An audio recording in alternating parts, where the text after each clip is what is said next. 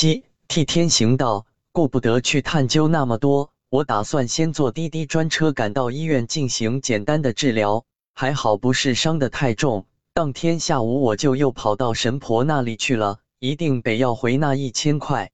这年头一千块不容易挣啊！阿姨，我照你说的做了，将两张黄符分别贴在他们身上了。那两张黄符有什么用呀？此时的我有点鼻青脸肿的模样。坐在神婆的面前，显得很是滑稽。保你平安呀！神婆呵呵笑道：“亏你还笑得出来，我都被人打成这个样子了。我答应你的事情做到了，你也该兑现你的承诺了。我真是没啥好心情，只想要回钱，赶紧走人。我已经微信转回给你了，你没收到吗？”神婆依然是笑容满面，好像是在看戏的观众。我掏出手机一看。果然，神婆已经转回一千块给我，那我就准备告辞了。你最后找到你家的狗了吗？神婆突然问了一句莫名其妙的话。我找到了，可惜已经被人剥了皮。我气得牙痒痒道，恨不得一拳轰穿地板来泄恨。说实话，小伙子，我也一直在找像你这样正义的人，已经不多见了。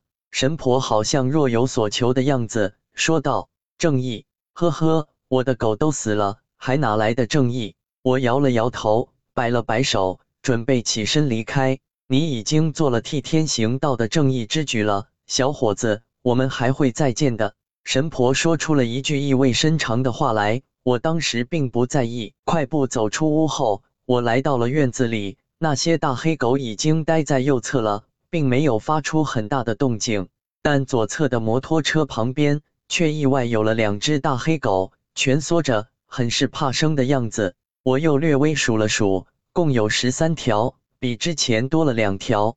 八尾声，待我已经离神婆家有小段距离的时候，一辆满载着各种狗的车在我身旁疾驰而过，车身上还贴着一张的大海报，上面写着“中继猫狗肉批发零售，欢迎来电”。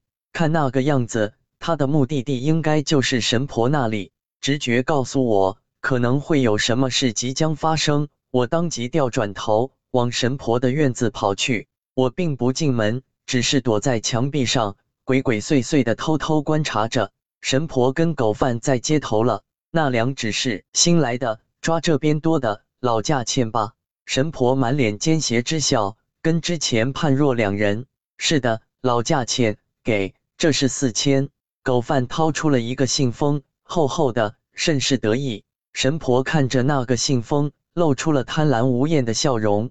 待那个狗贩把狗抓上车并开车走后，神婆又从屋里唤出一个跟我年龄相仿的小伙子：“徒儿，跟紧他，把那些狗追回，懂吗？”神婆开始发号施令。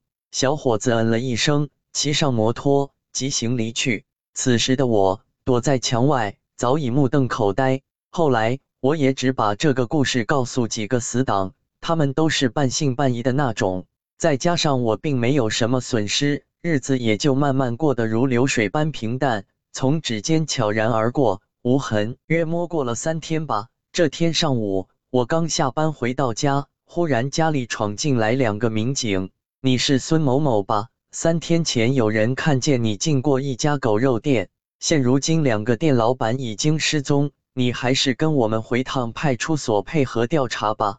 顿时，我脑海里浮现了神婆那诡异的一笑。